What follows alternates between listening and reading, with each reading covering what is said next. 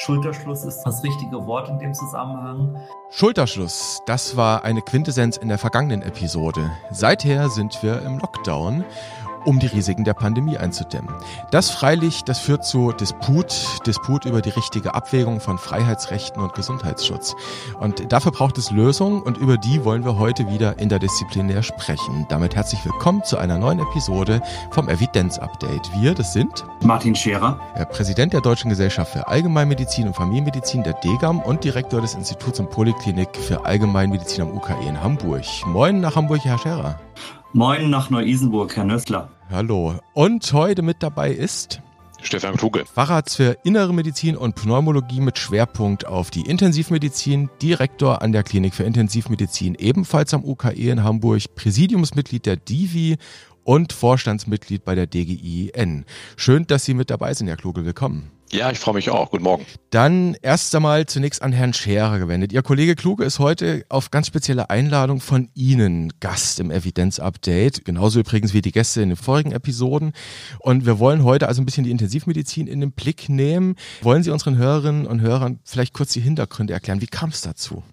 Ja, zunächst mal ist Herr Kluge ein hochgeschätzter Kollege am UKE. Wir arbeiten da sehr eng zusammen und sehr gut zusammen. Und dann ist es natürlich ganz wichtig, dass man die Interdisziplinarität hochhält, gerade jetzt auch in dieser Phase der Pandemie, dass die unterschiedlichen Disziplinen miteinander sprechen. Und ich würde mal so sagen, Herr Kluge mit seinem Fach und ich mit meinem Fach, wir schließen eigentlich einen Versorgungskreis. Wir sehen die Patienten ganz am Anfang in der ambulanten Versorgung. Ich spreche auch für die wissenschaftliche hausärztliche Versorgung. Aber im UKE sehen wir sie auch in der zentralen Notaufnahme. Und Herr Kluge sieht sie im Grunde genommen am Ende des Versorgungskreises, wenn sie schwer krank auf der Intensivstation liegen und ich finde es eigentlich ganz gut, dass diejenigen, die diesen Kreis umfassen und die zwei Extreme dieses Behandlungsspektrums dann auch abbilden, dass die miteinander reden. Mhm. Dann wollen wir direkt an das Ende der Versorgung gehen, Herr Scherer, wie Sie es genannt haben, nämlich auf die Intensivmedizin. Und fragen wir direkt auch mal bei Stefan Kloge nach. Sie sind für eine ganze Reihe an Intensivplätzen zuständig, Herr Kloge. Zwölf Stationen haben Sie in der Klinik. Wie wäre es vielleicht mal so zum Einstieg mit einem Erfahrungsbericht? Wie ist die Lage im Moment am UK UKE vor Ort. Wie viele Covid-19-Patienten versorgen Sie? Ja, vielleicht darf ich ganz kurz einleitend sagen, dass wir die Patienten natürlich nicht alleine versorgen, sondern mit den entsprechenden Fachabteilungen, Kardiologie, Neurologie und allen weiteren weil wir ja im Moment noch sehr viele Nicht-Covid-Patienten haben. Wir haben nur sieben Intensivpatienten mit Covid-19. Das ist natürlich noch relativ gering. Wir haben aber natürlich immer wieder Verdachtsfälle, die jetzt kommen, die eine gewisse Zeit brauchen bis zur Abklärung, aber in der Zwischenzeit auch schon intensivpflichtig sind.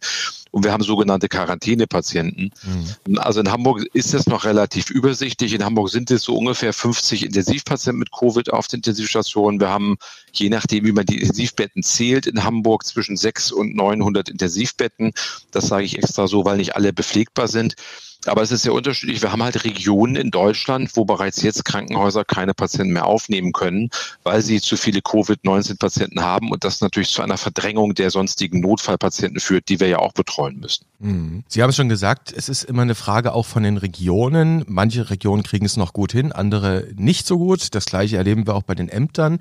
Jetzt haben wir auch bei der Belegung der Intensivbetten mit Covid-19-Patienten diese typische U-Kurve. Also wir hatten einen Peak von knapp 3000 1000 Patienten, das war Mitte April. Und wir nähern uns jetzt wieder diesem Peak. Wir waren zuletzt laut Divi-Register so bei zweieinhalbtausend Patienten bundesweit.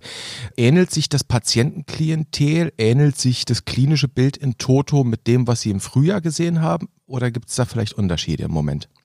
Ja, also das eine ist, dass wir, Sie haben, es, haben ja die Zahlen genannt, dass wir in wenigen Tagen, ich gehe davon aus, noch diese Woche die Welle äh, so hoch erleben werden wie Anfang des Jahres. Wir haben jetzt ja 2400 Intensivpatienten. Sie haben es gesagt, wir hatten knapp 3000. Also wir werden Ende der Woche, denke ich mal, diesen Höchststand an intensivmedizinisch versorgten Covid-19-Patienten erzielen. Das muss uns, glaube ich, allen klar sein, dass diese zweite Welle und die Maßnahmen des Lockdowns, die wirken ja deutlich verzögert, dass die übertroffen wird. Mhm. Wir haben einen ganz, ganz viel gelernt, sicherlich, vor allem was Logistik angeht und den Umgang mit den Patienten. Wir haben auch gelernt, dass die Sterblichkeit halt doch relativ hoch ist, auch wenn sie jetzt vielleicht ein bisschen besser geworden ist, die letzten Wochen und Monate.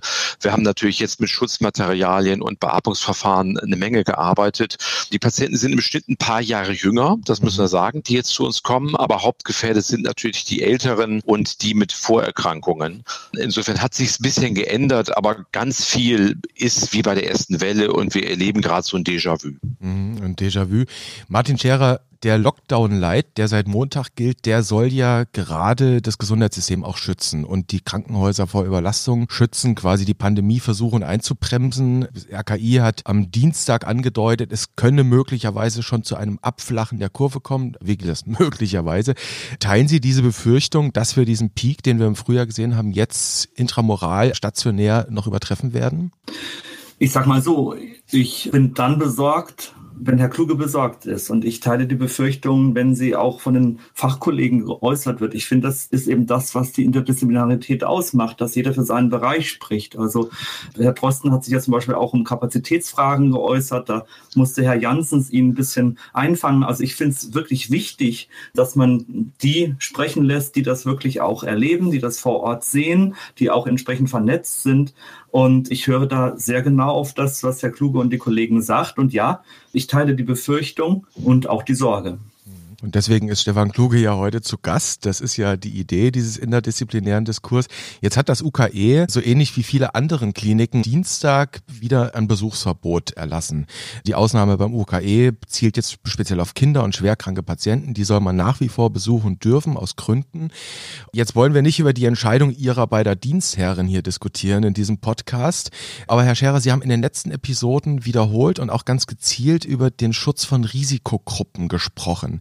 Gehören zu diesem Schutz der vulnerablen Klientel eben auch solche Besuchsverbote am Ende einfach mit dazu?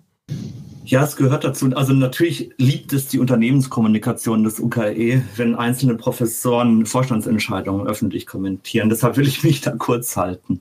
Es ist natürlich völlig klar, wenn wir darüber sprechen, Kontakte zu reduzieren, die Zahl der Kontakte zu reduzieren, insgesamt in Deutschland, dann müssen wir sie gerade auch dort reduzieren, wo eigentlich der sicherste Ort sein muss, nämlich das Uniklinikum. Und so wie das Besuchsverbot ausgesprochen ist, wird ja auch differenziert. Es gibt Ausnahmen im Kinder-UKE, es gibt Ausnahmen bei schwerstkranken Patientinnen und Patienten, die sich in einem kritischen Zustand befinden oder bei Schwangeren. Aber natürlich ist es völlig klar, dass wir die Orte, die sicher sein müssen, auch sicher halten. Mhm. Herr Kluge, vielleicht noch die Frage nochmal an Sie gerichtet. Besuchsverbote, notwendiges Mittel aus Ihrer Sicht? Ja, na, wir haben das Problem, dass natürlich jeder Kontakt ein Risiko darstellt, sowohl bei uns im privaten Bereich als auch hier im Krankenhaus. Und wir wissen, dass ja doch 15 bis 20 Prozent der Covid-Infizierten asymptomatisch oder wenig symptomatisch sind. Und wir haben immer wieder in deutschen Krankenhäusern die Situation erlebt, dass ein Angehöriger kommt, keine Symptome hat, aber Patienten auf der Station infiziert. Das haben wir hier erlebt, das haben wir in fast allen Krankenhäusern erlebt. Wir haben das natürlich auch erlebt mit Personal, was sich zu Hause ansteckt und dann doch zur Arbeit kommt, weil es sich gesund fühlt. Und das ist halt das Riesenproblem, was wir haben. Und wir haben selbst Patienten gehabt, die negativen PCR-Test hatten, die waren zwei Tage alt. Dann haben wir einen Aufnahmetest gemacht, wenig Symptome, der war positiv. Die waren mhm. zum Glück isoliert.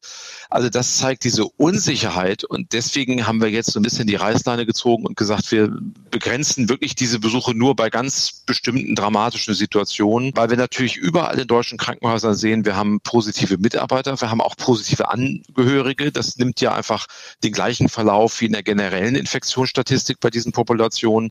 Und hier müssen wir einfach die Krankenhauspatienten, die ja alle zu den Risikopatienten gehören, sonst wären sie nicht im Krankenhaus, schützen. Und das bedingt leider natürlich, dass wir dieses Drama dann haben, dass man seine ja teilweise kranken äh, Patienten, Freunde, Angehörigen nicht besuchen kann. Das ist ganz, ganz bitter, auch in den Pflegeheimen.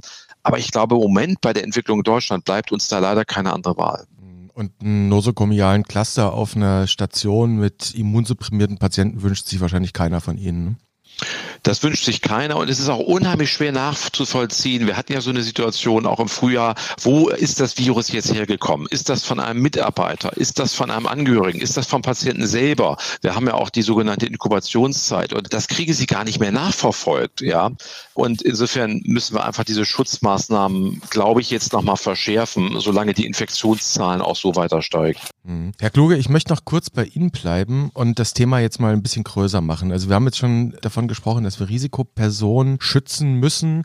Es gibt ja nun auch, wenn es um die Frage geht, wie schützen wir uns, wie schützen wir unsere Gesellschaft und eben auch die Risikogruppen, gibt es ja, ich sag mal, durchaus auch streitbare Positionen, Kontroversen.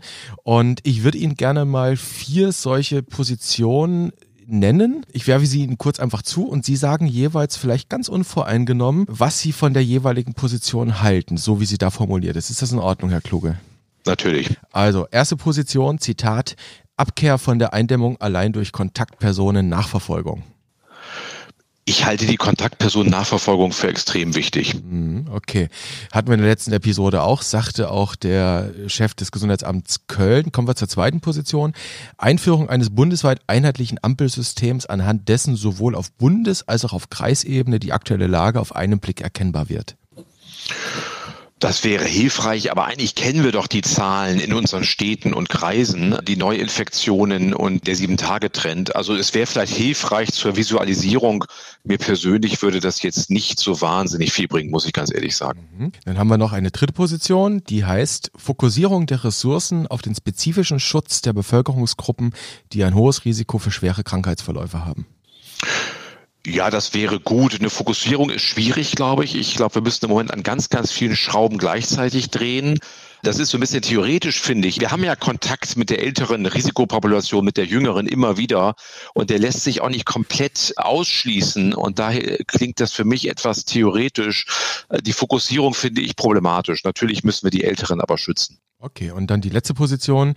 Geburtskultur an erste Stelle in die Risikokommunikation setzen. Ja, das machen wir seit Monaten und die Infektionszahlen in Deutschland explodieren. Insofern glaube ich, reichen jetzt einfach äh, solche Appelle nicht. Äh, die Zeit der Appelle ist vorbei. Es müssen jetzt konkrete Maßnahmen erfolgen der Politik und der Behörden. Ansonsten kriegen wir das Infektionsgeschehen nicht in den Griff in Deutschland. Okay, vielen Dank. Dann haben wir dazu schon mal eine etwas klare Positionierung von Ihnen, Herr Kluge. Zu der von Herrn Scherer kommen wir gleich. Ich möchte da vorher noch, ja, wenn man so will, einen zusätzlichen Zitatgeber in unser Gespräch mit hineinholen und dann sind wir direkt bei Herrn Scherer. Da ist, äh, sind ein paar Leute vorgeprescht, haben ein Papier produziert, das äh, viele Fragen stellt, aber alle Antworten offen lässt. Ich lehne das Papier nicht ab, ich halte es nur einfach für nicht äh, weitgehend genug. Es, äh, es hat keine Antworten, es stellt nur Fragen. Wir müssen die Menschen schützen und ich kann es nur noch mal sagen, wir haben keine Behandlungsmethoden, wir haben keine Impfung, also bleibt nur die Prävention. Sie kennen natürlich alle die Stimme Frank Ulrich Montgomery, ehemaliger UKE-Kollege von Ihnen beiden, ehemaliger Beck-Präsident, jetzt Ratsvorsitzender der World Medical Association und das war im Deutschlandfunk Anfang der Woche. Und jetzt werden wahrscheinlich einige Hörerinnen und Hörer schon wissen, es geht hier bei diesen vier Punkten, die Herr Kluge gerade kommentiert hat, eben um die Position eines Papiers von KBV, einigen Berufsverbänden und den Virologen Streeck und Schmidt-Chanasit. Herr Scherer, jetzt müssen wir das mal ein bisschen miteinander bearbeiten. Denn auch die DGAM hat dieses Papier mit unterzeichnet, das in der vergangenen Woche da veröffentlicht wurde. Wo sind denn darin die Antworten, die hier Frank Ulrich Montgomery ganz offenkundig vermisst? Also zunächst mal sind nicht ein paar Leute vorgeprescht, so wie ihr das sagt. Das waren jetzt nicht ein paar Leute, sondern es war die Kassenärztliche Bundesvereinigung. Das sind gewählte Vertreter von 165.000 niedergelassenen Ärzten. Und die haben es dann schon auch verdient, dass man sich mal etwas differenzierter mit den Positionen auseinandersetzt. Und es soll auch nicht der Weisheit letzter Schluss sein. Es ist ein erster Diskussionsvorschlag für eine Langzeitstrategie. Langzeitstrategie. Das mhm. heißt, es gibt ein paar ungute Dinge. Das Timing war sicherlich nicht ganz optimal, weil es dann auch als Anti-Lockdown-Papier durch die Gazetten ging. Dann stand da Ärzteschaft und Wissenschaft oben drüber. Das suggeriert natürlich auch, dass man alle hinter sich versammelt hat. Um das ganz klar zu sagen, die DGAM hat es nicht unterstützt, um damit ein Statement zu machen gegen die aktuellen Lockdown-Maßnahmen, mhm. dass da was passieren musste, liegt auf der Hand, sondern einen Diskussionsbeitrag zu leisten für eine Langzeitstrategie. Und da sind die Positionen wirklich ein guter Ausgangspunkt. Nicht der Weisheit letzter Schluss, aber ein guter Ausgangspunkt. Wenn Sie wollen, könnte ich auch zu den vier Positionen was sagen, ähnlich wie es das Kluge getan hat, aber ich weiß nicht, ob das hier in die Dramaturgie passt. Ich habe einen besseren Vorschlag, Herr Scherer. Wir werden gleich zu diesen vier Positionen zurückkommen, weil wir wollen ja, also Sie beide sollen ja, wenn ich das so sagen darf, jetzt gleich eben mal so, so eine mögliche Langzeitstrategie aus Ihrer beider Sicht entwickeln. Ich möchte vorher nochmal dezidiert nachfragen. Sie haben gesagt, das Timing war vielleicht nicht optimal. Wäre es jetzt rückblickend betrachtet, eine Woche später vielleicht, dass Sie sagen, wir hätten es später veröffentlichen sollen?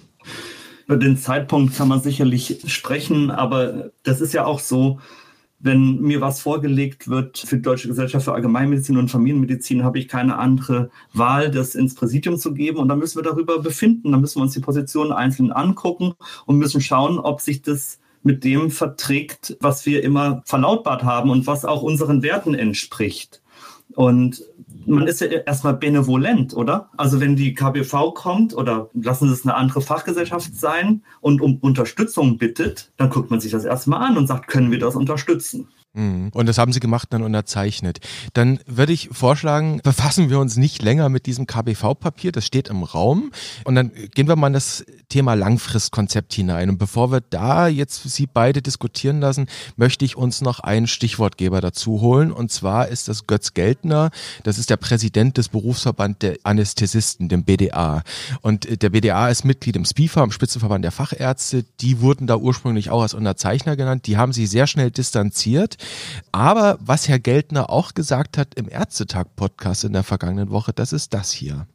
Also ich hätte mir schon gewünscht, den Sommer nicht verschlafen zu haben, muss ich sagen. Und irgendwie zu sagen, es wird schon alles gut werden. Und da denke ich, da gehe ich auch konform mit dem Gedanken, wir brauchen ein Langfristkonzept und wir brauchen ein Langfristkonzept auch, wie wir irgendwie normale unsere Patienten versorgen und wie wir Covid-Patienten versorgen. Stefan Kluge, die Divi, auch die DGIN haben dieses besagte Papier nicht unterzeichnet. Götz Geldner, ich sag mal intensivmedizinisch gewissermaßen Kollege auch von Ihnen, unterstützt ja hier in diesem Zitat klipp und klar, was auch die Autoren fordern, was letztlich auch die DGAM fordert, nämlich, dass wir an einem Langfristkonzept arbeiten müssen, wie wir mit diesem Virus umgehen. Stimmen Sie Ihrem Kollegen dazu? Ja, natürlich brauchen wir ein langfristiges Konzept. Also ich möchte vielleicht nochmal zwei Dinge sagen. Das Problem ist, die jetzige Lage und die Maßnahmen sind ja nicht ganz einfach. Und was wir aber, glaube ich, vermeiden müssen als Ärzte ist, dass wir zu viel in der Öffentlichkeit diskutieren über die Medien. Und das ist ein bisschen das Problem. Also im Moment sehen die Krankenhausärzte und die Intensivmediziner, ich glaube, die sehen das Hauptproblem am realistischen. Es gibt natürlich auch ambulante Ärzte, die wenig mit Corona zu tun haben. Also ich sage mal, die ganze ambulante Medizin leistet einen hervorragenden Job und das hat uns Deutschland auch sehr geholfen. Aber manchmal äußern sich natürlich natürlich auch Kolleginnen und Kollegen, die ich sehr schätze, aber die nicht richtig dran sind am Thema. Das ist ein bisschen das Problem. Und diese Aussagen werden natürlich dankbar von den Medien aufgegriffen und wenn dann natürlich Aussagen fallen zu Masken, zum Lockdown oder zu äh, auch jetzt Triage von einem bekannten Kollegen, dann ist das natürlich einfach schwierig, weil der normale Bürger in Deutschland kann das gar nicht so differenziert sehen. Und wir sind ja jetzt hier in einem Bereich, wo überwiegend Ärztehörer sind. Und da können wir darüber auch offen diskutieren. Aber das ist, glaube ich, das Problem. Wir verunsichern die Bevölkerung teilweise mit diesen unterschiedlichen Botschaften. Aber ganz klar ist, wir brauchen ein langfristiges Konzept. Die Impfung wird nicht 2021 vor der Tür stehen. Wir kennen die ganzen Limitationen. Erstmal muss ein Impfstoff gefunden werden, der muss safe sein, der muss gut sein, der muss effektiv sein. Wir müssen alle impfen. Das wird noch deutlich länger dauern. Und deswegen brauchen wir ein langfristiges Konzept. Aber die Antwort liegt ja eigentlich auf der Hand. Es geht nur über Kontaktreduzierung. Ja, das ist die einzige Antwort auf diese Frage. Kontaktreduzierung, Aha-Regeln. Eine andere Antwort wird man auf diese Frage gar nicht finden. Hm. Ich sehe da schon eine Gemeinsamkeit. Sie haben jetzt gesagt, es geht auch darum, dass aus der Ärzteschaft die Fachgebiete sich zu ihren jeweiligen Spezialitäten äußern. Da sind Sie ja. ziemlich nah bei Martin Scherer, Herr Scherer, oder?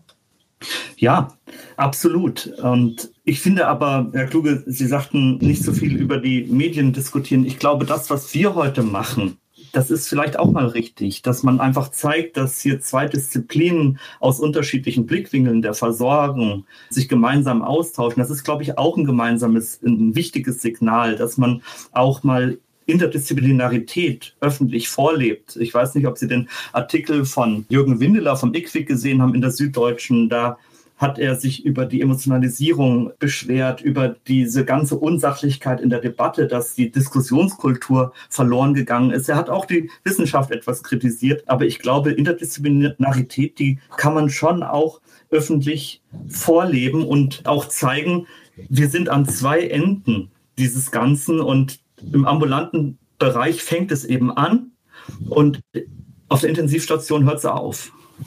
Ja, nein, absolut. Ich glaube, Deutschland ist ja extrem eng zusammengerückt mit den ganzen Fachdisziplinen, mit dem ambulanten und stationären Bereich. Also wir können wirklich stolz drauf sein, was wir geschaffen haben. Und auch mit dem KBV-Papier, Herr Montgomery hat es ja gesagt, was da drin steht, ist ja im Prinzip alles richtig. Ich glaube bloß, das Timing war einfach extrem ungünstig.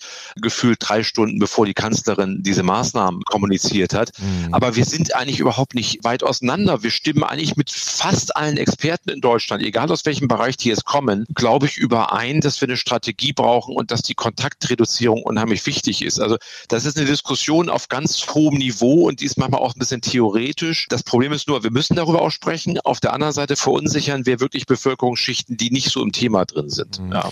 Das ist so das Dilemma. Aber die Diskussion darf natürlich auch nicht totgeschwiegen werden. Ja, das ist so das Dilemma. Und deswegen ist diese Sendung natürlich hervorragend, dass wir mal Positionen austauschen. Ja, ich möchte die Dimension etwas vergrößern, weil Sie beide haben jetzt auch etwas etwas angesprochen, was sehr auffällig ist in dem medialen Diskurs mit und über dann die jeweiligen Fachgebiete. Da werden multidimensional vorgetragene Problematiken oft sehr eindimensional verzerrt. Und deswegen will ich die Dimension jetzt noch mal ein bisschen größer machen in diesem Gespräch, Herr Kluge. Also SARS-CoV-2 ist ja nur nicht nur eine medizinische Entität. Sie haben schon gesagt, gerade Intensivmediziner bekommen mit, was SARS-CoV-2 medizinisch verursacht. Aber dieses Virus ist ja auch eine soziale Entität geworden. Vielleicht müsste man man sogar sagen, eigentlich eine soziale Determinante. Das Virus bestimmt im Moment jedenfalls weitgehend unser Leben, nicht nur die Auslastung der Spitäler und ist nicht eben auch eine große Frage, Herr Kluge, in Richtung Langfristkonzept, dass wir dieses mit dem Virusleben regeln zu versuchen, dass wir einerseits natürlich das Gesundheitssystem schützen müssen und die vulnerablen Personen gleichzeitig aber eben auch einen Großteil des Alltags versuchen müssen zu ermöglichen. Sie haben schon angesprochen, AHA plus L plus C. Ist es nicht nicht das eigentlich das Ziel?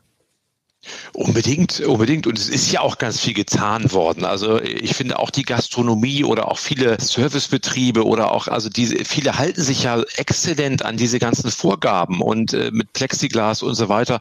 Man kann ja viel erreichen. Wir brauchen natürlich aber wissenschaftliche Untersuchungen. Plexiglas ist ein gutes Stichwort. Wo infizieren sich denn Menschen im ambulanten Bereich, in Schwimmbädern, in Restaurants und so weiter? Und da haben wir in der Tat, glaube ich, sehr wenige Untersuchungen gemacht. Es sind ja auch ein paar Untersuchungen gelaufen bei Kon Konzerten und so weiter. Und wenn wir genau wüssten, da ist das Risiko wirklich extrem gering mit einem gewissen Hygienekonzept, dann kann man solche Dinge natürlich auch wieder zulassen. Und daran müssen wir einfach extrem intensiv arbeiten, um äh, wirklich ein langfristiges Konzept jetzt zu etablieren. Und da müssen wir jetzt wirklich richtig wissenschaftliche Untersuchungen aufsetzen, um die nächsten vielleicht ja sogar Jahre mit diesem Virus gut leben zu können. Da würde ich gerne einhaken, wenn ich darf. Bitte. Also hundertprozentige Zustimmung. Das ist es eigentlich, was wir brauchen bei einem Langfristkonzept. Ja, was wir jetzt machen, okay, vier Wochen, aber dann ist die Frage, was kommt danach? Und Herr Kluge, man kann ja das Risikoverhalten, das Alltagsverhalten oder auch das Freizeitverhalten, das kann man mal so auftragen in Low Risk, Medium Risk, High Risk, also in drei Risikogruppen. Da gibt es noch nicht so richtig gute Daten, aber es gibt bei Information is Beautiful gibt es so ein, ein GOP-Set-Schema, also Good Old Boys Sitting Around the Table so mit einer hohen Face Validity, wo die einfach mal die unterschiedlichen Aktionsbereiche im Alltag aufgetragen haben. Da haben die so im Low-Risk-Bereich zum Beispiel so Sachen wie Tennis spielen, Golf, Beach, Strand, Park und so weiter. Im Medium-Bereich wäre dann schon so Sachen wie in einem Hotel sein oder, oder Spielplätze oder, oder Schulen und so weiter, bis hin zu Flugzeugen oder auch öffentlichen Verkehrsmitteln. Und dann so im Hochrisikobereich haben wir dann so die Nachtclubs, Indoor-Partys, die Stadien, die Kirchen und andere Sachen, wo viele Menschen auf engem Raum zusammenkommen. Und wenn man sich jetzt mal die Maßnahmen, wie gesagt, soll gar keine Kritik sein. Also es soll nur ein Plädoyer sein für Differenzierung. Wenn man sich das Maßnahmenpaket jetzt mal anschaut, dann geht es einmal quer drüber über alle Risikobereiche. Da ist dann kein Tennis möglich, kein Golf, kein Camping, kein Outdoor-Dining. Es sind bestimmte Sachen, die draußen sind, nicht möglich. Also dass man zum Beispiel vorm Restaurant draußen sitzt aber auch kein Casino, Bowling, Basketball, solche Geschichten. Und dann auch ein paar Sachen im Hochrisikobereich. Das heißt, die Maßnahmen, die treffen sozusagen alle Bereiche von niedrig über Mittel- bis Hochrisiko. Und ich glaube, das ist was, wo sie sagt, Herr Kluge, da brauchen wir ein bisschen mehr Daten, da müssen wir ein bisschen genauer hinschauen. Ich glaube, darum wird es dann gehen, auch für zukünftige Maßnahmen, das ein bisschen besser zu differenzieren, dass man nicht da, wo es den Leuten am meisten wehtut, aber gar kein großes Risiko ist, eingreift, sondern wirklich da etwas mehr Feinheit und Differenzierung walten lässt. Deshalb müssen wir das nochmal da uns auch auf der Datenebene ein bisschen genauer anschauen und ausdifferenzieren. Das klingt nach einem, ich sag mal, ich benutze mal jetzt einen merkwürdigen Begriff, stratifiziertes Lockdown-Modell. Ja. Wenn man denn valide Daten hätte, Herr Kluge, könnten Sie sich, so man denn diese Daten überhaupt erheben könnte, da sind wir wieder beim Stichwort auch Kontaktnachverfolgung, dass wir überhaupt die Daten erheben können, könnten Sie sich auch mit so einem stratifizierten Modell da anfreunden? Natürlich, unbedingt. Also es ist, war natürlich für die Politik jetzt schwer, das so ganz differenziert und abgestuft zu machen. Es ist ja auch nicht ganz einfach, es spielen ja auch juristische Aspekte eine Rolle. Ich glaube, es ist schwierig, äh, das Thema hatten wir mal, glaube ich, bei den Kaufhäusern. Sie können nicht sagen, wir lassen jetzt äh, einige Restaurants lassen wir zu, weil die haben ein vernünftiges Hygienekonzept oder haben so und so viele Quadratmeter und andere nicht. Ich glaube, da wird sofort dann gegen geklagt und das ist dann nicht haltbar. Aber ich finde das natürlich toll. Aber wir brauchen halt, glaube ich, mehr Daten. Wie hoch ist denn die Wahrscheinlichkeit, sich in einem Flugzeug zu infizieren? Wie hoch ist das in einem Restaurant, in einer Freizeiteinrichtung, beim Sport und so weiter? Bloß das ist natürlich wirklich anspruchsvoll, solche Studien durchzuführen, weil sie müssen ja mhm. alle im Prinzip vorher testen, am besten schon zwei, drei Tage vorher, dann zum Zeitpunkt des Events, direkt danach und nochmal die nächsten Tage. Und das ist natürlich äh, logistisch gar nicht so einfach. Aber solche Daten brauchen wir jetzt, glaube ich, händeringend, mhm. um dann auch der Politik weitere Entscheidungen empfehlen zu können in den nächsten Monaten, weil es wird ja mit diesem Teil-Lockdown nicht vorbei sein. Da sind wir uns alle einig. Ja, es gibt ja Gastronomen, die damit rechnen, dass sie dieses Jahr gar nicht mehr aufmachen. Ja. Martin Gera, Sie hatten das Thema Risikogruppen angesprochen, nicht nur in dieser Podcast-Episode, auch früher schon. Und da denken wir jetzt alle zwangsläufig natürlich an ältere Pflegebedürftige, da denken wir an Menschen mit chronischen Erkrankungen, an Patienten in Kliniken, die immunsupprimiert sind. Wie müsste so ein Schutz denn aussehen, wenn wir so ein stratifiziertes Konzept auf der einen Seite überlegen mit den notwendigen Daten und dann eben sagen, wir müssen trotzdem diese Leute schützen? Ja, also da muss man natürlich nochmal sagen, dass Herr Kluge natürlich am besten sieht, welche Patienten da auf der Intensivstation liegen. Das sind jetzt auch eher jüngere, habe ich gelesen. Ja. Und deshalb muss man überhaupt erstmal schauen, wie definiert man Risikopopulation. Aber es ist natürlich völlig klar, dass wir die Älteren und Multimorbiden dazuzählen. Und das bedingt dann auch, dass wir die Alten- und Pflegeheime schützen. Und wenn Herr Geltner sagt, wir haben den Sommer verschlafen, dann hat er da natürlich auch recht mit, weil wir in vielen, vielen, vielen Alten- und Pflegeheimen es einfach versäumt haben, ja, Hygienekonzepte zu machen, mhm. Schleusenmodelle, über Schnelltests nachdenken, über FFP2-Masken meinetwegen. Also da hätten wir den Sommer vielleicht ein bisschen besser nutzen können. Und jetzt sagen natürlich viele auch, Moment, die Risikopatienten sind nicht nur in den Alten- und Pflegeheimen, die sind auch draußen und laufen draußen rum oder genau. leben allein zu Hause. Auch da gibt es sehr viele ältere Multimorbidi. Da muss man überlegen, ob man vielleicht über Nachbarschaftsmodelle intelligente Hilfelösungen anbietet, dass man sagt, okay, wir müssen schauen, dass sie geschützt sind, aber nicht in totale Isolation sind. Was wir nicht tun sollten, ist jetzt der Bevölkerung sagen, 30 bis 40 Millionen sind Risikopatienten.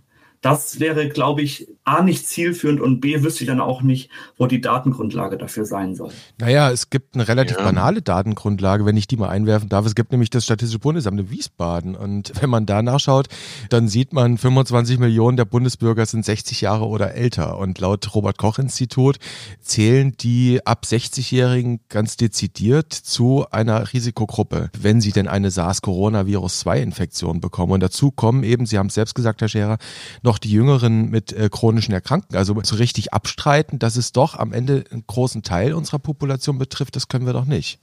Also wir diskutieren und Herr Kluge moderiert. Ja, ich habe vielleicht noch einen Punkt. Also ich sehe es äh, so ein bisschen wie der Moderator. Also wir haben ja gesehen, auch bei der ersten Welle, Risikofaktoren für Covid-Intensivpflichtigkeit sind solche banalen Vorerkrankungen wie eine arterielle Hypertonie, wie eine koronare Herzkrankheit, gerade die Männer oder auch Übergewicht. Und wir haben jetzt auch Patienten, die bringen nur diese Risikofaktoren mit sich. Und wir haben jetzt auch Jüngere, die gar keine Risikofaktoren mehr haben. Das sind nicht viele. Hat mich doch sehr verwundert, hatten wir bei der ersten Welle nicht. Und das heißt natürlich schon, dass rein statistisch gesehen 20, 30 Millionen Deutsche hier als Risikopatienten gelten. Und deswegen finde ich das auch so ein bisschen schwierig, dass man sagt, wir kümmern uns um die, nur um die Risikopatienten. Es ist halt nicht nur die 90-Jährige im Pflegeheim mit zehn internistischen Diagnosen auf dem Zettel. Es ist auch der 60-Jährige mit der Hypertonie. Und äh, das ist so ein bisschen das Problem. Und deswegen können wir das, glaube ich, nicht trennen. Und diese Fokussierung nur auf Risikogruppen, das ist meines Erachtens wirklich zu kurz gegriffen. Also da müsste ich an dieser Stelle jetzt einmal widersprechen. Wir, wir müssen ja einmal die Statistik sehen und ich befasse mich seit äh, 15 Jahren mit ähm, epidemiologischen Zahlen zu chronischen Krankheiten und wir wissen, wie viele Hypertoniker es gibt und wie viele Menschen mit Herzinsuffizienz und so weiter. Wir wissen auch, dass es jeden treffen kann. Wir wissen auch, dass es monomorbide Menschen gibt. Aber ich denke, wir tun den wirklich Gefährdeten, den Kachektischen, den Multimorbiden, die wirklich richtig krank sind und im Alten- und Pflegeheim sind. Wir tun denen wirklich keinen Gefallen, wenn wir jetzt die Risikopatienten alle über einen Kamm scheren und sagen, da reicht schon eine Hypertonie beziehungsweise vielleicht eine chronische Krankheit. Ich glaube, da muss man ein bisschen differenzieren und sagen, wir müssen auch innerhalb der Risikopopulation differenzieren und müssen sagen, dass man vielleicht erstmal sich um die kümmert, die am stärksten auch gefährdet sind. Oder würden Sie abstreiten, Herr Kluge, dass wir uns wirklich auch mal in Alt- und Pflegeheimen um gute Hygienekonzepte kümmern müssen? Nein, nein, wir, auch da wir widersprechen uns nicht. Natürlich ist der, je älter und je mehr Erkrankungen ich habe, desto höher ist das Risiko natürlich auch im Rahmen einer Infektion zu versterben. Das ist ja ganz klar. Insofern kann man natürlich sagen, wir kümmern uns jetzt äh, um die mit dem höchsten Risiko und das sind sicherlich Alten- und Pflegeheimbewohner unbedingt. Also ich will nur sagen, dass der Begriff der Risikopopulation, der ist so ein bisschen schwierig natürlich. Aber natürlich sehen wir, wir sehen auch bei den Intensivdaten aus Deutschland, je älter der Patient ist auf der Intensivstation, desto höher ist das Sterberisiko. Und ab 70, 80 Jahren steigt es dann wirklich über 50 Prozent an. Und das ist ja auch die Ursache unter anderem, dass andere Länder, Stichwort Schweden, solche Patienten ab 80 Jahren nicht mehr auf die Intensivstation gelassen haben. Ich glaube auch, Herr Kluge, dass Herr Scherer jetzt gerade etwas gesagt hat, wo Sie wahrscheinlich äh, absolut zustimmen würden, weil Sie haben eben gesagt, es ist wichtig, dass wir valide Daten erheben. Und wenn ich mir auf der RKI-Webseite anschaue, die Risikogruppen, dann ist sie relativ umfassend, relativ breit, hat sicherlich auch einen guten ja. Grund und deckt sich noch zu weiten Teilen mit dem, was wir im März dort stehen hatten. Und jetzt kennen wir ja doch die eine oder andere Kohortenanalyse, wo dann ein sehr viel differenzierteres Bild in Sachen Sachen Risikofaktoren rauskommt. Also bei den Schwangeren zum Beispiel ist es so, dass die Studienlage, wenn ich das richtig einschätze, höchstmöglich heterogen ist. Also ich glaube, da sind sie beide doch relativ nah beieinander, dass sie sagen, wir müssen eigentlich noch ein besseres wissenschaftliches Verständnis bekommen, wer wann welches Risiko hat, oder? Absolut. Also wir haben ganz viele Daten dazu, aber wir haben es ja auch bei anderen Infektionskrankheiten. Es ist ja auch so, auch wir drei können heute eine schwere Pneumokokkenpneumonie bekommen. Da sind wir ja nicht vorgefeit. Das betrifft natürlich auch Infektionskrankheiten, betreffen immer auch junge und gesunde Menschen. Das ist einfach so. Das Risiko steigt einfach, wie gesagt, mit der Zahl der Vorerkrankungen und mit dem Lebensalter. Also insofern ja, es ist was dran und ich bin ganz bei Herrn Scherer, dass wir gerade die älteren Hochbetagt mit vielen Vorerkrankungen schützen müssen. Aber Risikopatienten selbst sind halt in Deutschland doch äh, ja mehrere Millionen. Ja, die Frage ist nur, äh, wenn ich da einhaken darf, Dennis Nüssler. Ja, bitte. Die, die Frage ist nur, wie wir damit umgehen. Also ich kenne viele, die lassen ihre ähm, Tochter mit Diabetes nicht mehr vor die Tür. Sagen, sie hat Diabetes, die kommt mir nicht mehr raus, die ist so gefährdet.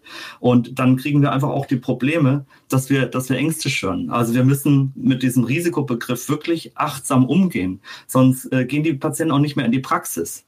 Gerade diese sogenannten Risikopatienten mit ihren chronischen Krankheiten, die brauchen eine kontinuierliche Versorgung.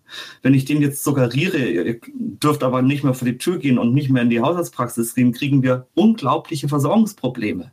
Wir haben jetzt schon ausfallende Koronarsportgruppen, auch Lungensportgruppen, die, die nicht mehr stattfinden. Also das ist glaube ich, auch wichtig, dass wir es schaffen, innerhalb eines Langzeitkonzepts zu einer Entängstigung zu führen, dass man auf der einen Seite schon wachsam ist und aufpasst, aber dass es dann nicht so weit geht, dass die sich nirgendwo mehr hintrauen und so wie wir es in der ersten Welle gesehen haben, dass dann aber auch in der Hausarztpraxis Dinge einfach unversorgt bleiben.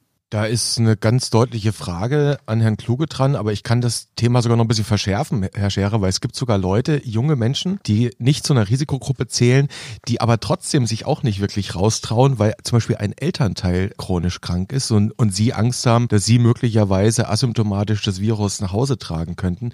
Herr Kluge, die Frage, die indirekt Martin Scherer an Sie formuliert hat, Risikokommunikation, ganz wichtiges Thema, oder? Da müssen wir doch behutsam vorgehen.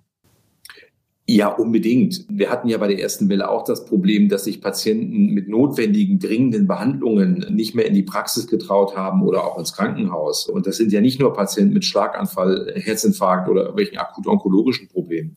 Und das darf natürlich nicht passieren. Wir sehen ja gerade auch in anderen europäischen Ländern, dass da natürlich auch sogar eine Übersterblichkeit daraus resultieren kann. Also durch diese Nicht-Covid-Patienten, die nicht zum Arzt gehen. Das darf auf keinen Fall passieren. Da gebe ich Ihnen 100 Prozent recht. Mhm. Ich habe das Gefühl, dass wir jetzt gerade angefangen haben, dieses Thema zu streifen. Und das werden wir jetzt nicht zu Ende diskutieren können, glaube ich. Dafür ist es einfach zu groß und Sie beide sind auch einfach schwer beschäftigte Menschen am UKE. Ich möchte aber unbedingt zum Ende zumindest dieser Episode, und vielleicht können wir das Gespräch an anderer Stelle ja fortsetzen, noch einen zweiten Aspekt reinbringen, den ich für ganz wesentlich halte. Und da möchte ich noch einmal eine andere Zitatgeberin ins Gespräch holen, nämlich natürlich niemand Geringeren als unsere Bundeskanzlerin Angela Merkel. Hören wir uns mal an, was sie am Montag gesagt hat. Ich bin optimistisch, aber es erfordert eine andere Art auch der Argumentation und des Überzeugens. Das muss man mehr tun. Und es erfordert eben auch eine Seite der Freiheit zu betrachten, die vielleicht nicht immer im Vordergrund steht. Aber wie Sie es richtig gesagt haben, ähm, ist Freiheit auch Freiheit für alle. Das heißt, ich habe keine unbegrenzte Freiheit und alle anderen außer mir äh, müssen sozusagen mit den Folgen meiner Freiheit leben. Das heißt, Freiheit, unser Freiheitsbegriff ist darauf angelegt, dass es die Freiheit ist, Verantwortung zu übernehmen. Verantwortung für meine Familie, für meine Mitmenschen, für meine Gesellschaft, für die nächste Generation. Also Freiheit geht auch mit der Verantwortung innerhalb der Freiheit weit über mein eigenes Leben hinaus. Also, ob das jetzt eine freie Interpretation von Rosa Luxemburg oder Kants Metaphysik der Sitten war, das sei jetzt mal dahingestellt. Aber die Kanzlerin hat eindeutig gesagt, meine Freiheit hat Grenzen, also die Freiheit des Einzelnen. Und Herr Scherer, müssen wir diese Maximen äh, nicht letztlich auch heranziehen und müssten sie nicht dann am Ende auch bedeuten, dass, ich sag mal salopp, dass das Recht des einen auf Party zeitweilig zurücktreten muss vor dem Recht des anderen auf Unversehrtheit? Absolut. Also im Grunde genommen hebt die Kanzlerin genau das, was Herr Kluge eben auch gesagt hat, nochmal auf eine gesellschaftsethische Ebene. Wir brauchen Kontaktreduktion. Nur über Kontaktreduktion und über nichts anderes werden wir der Pandemie beikommen.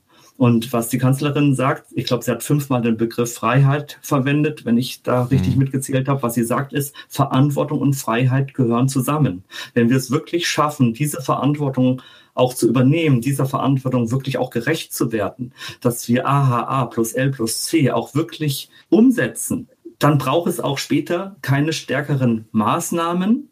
Und dann habe ich auch die Möglichkeit, noch ein halbwegs normales Leben zu führen. Ich glaube, das ist, das ist die ganz entscheidende Botschaft, dass ich aus einer inneren Freiheit heraus die Verantwortung übernehme, das umsetze und dann muss eben auch diese politische Maßnahme irgendwann auch nicht mehr kommen. Und deshalb ist es wirklich wichtig, dass wir diesen Weg dahin noch stärker beschreiten, dass wir diese hohen Umsetzungsraten dieser Bas Basismaßnahmen wirklich erreichen. Herr Kluge, dem würden Sie sicherlich mit Blick auf die Situation in den Intensivstationen zustimmen, dieser Dichotomie aus Freiheit und Verantwortung. Absolut. Ich glaube, wir müssen einfach an den anderen denken. Und jeder von uns kann natürlich theoretisch betroffen sein, gerade die Älteren und Vorerkrankten. Aber wir müssen einfach so ein Verhalten, Sozialverhalten, glaube ich, jetzt die nächsten Monate an den Tag legen, wo wir wirklich an andere denken. Und das heißt aber einfach, dass enge Kontakte und Partys nicht möglich sind.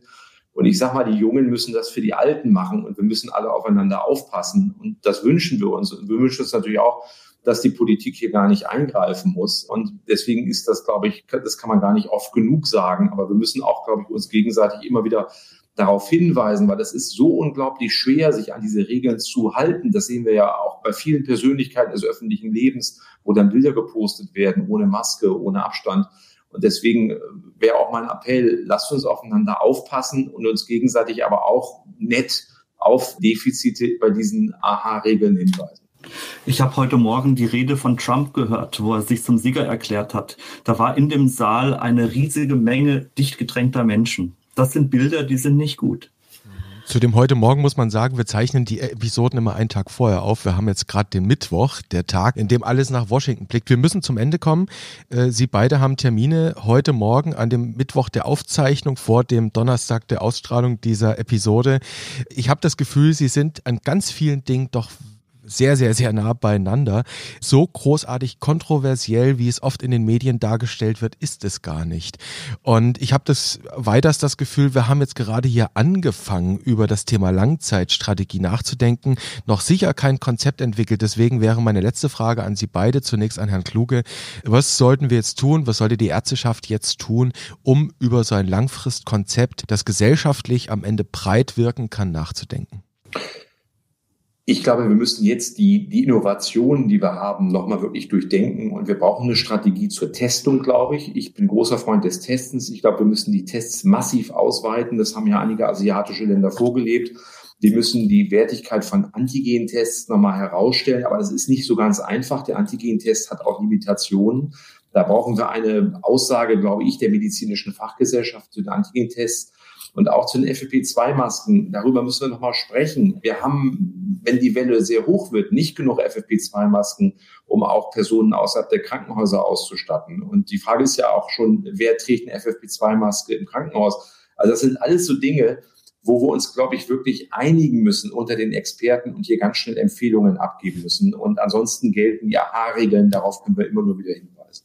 Das ist interessant, da haben Sie ja schon ein Arbeitsprogramm skizziert. Herr Scherer, die DGAM wird in den nächsten Wochen ein interdisziplinäres Papier erarbeiten. Wir wollen einmal die ja, Langzeitperspektive auch aus der hausärztlichen ambulanten Versorgung aufmachen, wollen auch einfach mal ein paar Bausteine liefern. Man kann einiges der Positionen, die wir heute besprochen haben, als Ausgangspunkt nutzen, aber wir wollen einfach mal auch einen Blick in die Zukunft wagen, um auch mal eine Perspektive zu geben, wie das jetzt auf Dauer weitergehen könnte. Und äh, die DGAM ist meines Erachtens auch prädestiniert dafür, weil sie eben bestimmte Werte transportiert. Sie ist interessensneutral. Wir versuchen auszubalancieren und abzuwägen. Und vor allem müssen wir jetzt auch auf Dauer vermeiden, dass Covid-19 ambulant nicht ausgespielt wird gegen andere gesundheitliche oder soziale Problemlagen, sondern wir müssen die Infektprävention vereinen mit dem, was ansonsten noch für die körperliche und psychische Gesundheit nötig ist. Das heißt, wir müssen die Versorgung hochhalten und wir müssen wirklich auch den Schutz der Gefährdeten ganz nach vorne stellen, die eben am stärksten betroffen sind. Also freiheitseinschränkende Maßnahmen nochmal zu verhängen, da müssen wir alles für tun, dass das auf Dauer eben vermieden wird. Aber wir müssen uns auch die, die Angst, die Depressionen und die gesundheitlichen und sozialen Folgen anschauen, die diese ganze Pandemie hat. Und da werden wir in den nächsten Wochen dran arbeiten. Es gibt also viel zu tun. Es gibt viele Positionen, die jetzt schon auch am Ende dieser Podcast-Episode im Raum stehen, über die man interdisziplinär diskutieren muss. Ich fand das jetzt wieder einen spannenden Auftakt in dieser Episode andiskutiert, mehr nicht. Das gibt so ein Podcast nicht her, dafür braucht man mehr Zeit. Vielleicht können wir ja diesen Diskurs auch hier widerspiegeln, hier wiederholen, vielleicht auch wieder fortführen. Herr Kluge von meiner Seite, ganz vielen Dank, dass Sie die Zeit heute hatten für das Gespräch und vielleicht hören wir uns ja einmal wieder an dieser Stelle. Sehr gerne, vielen Dank. Martin Scherer, auch Ihnen vielen Dank. Ich danke auch, danke auch Ihnen, Herr Kluge. Dankeschön. Adieu.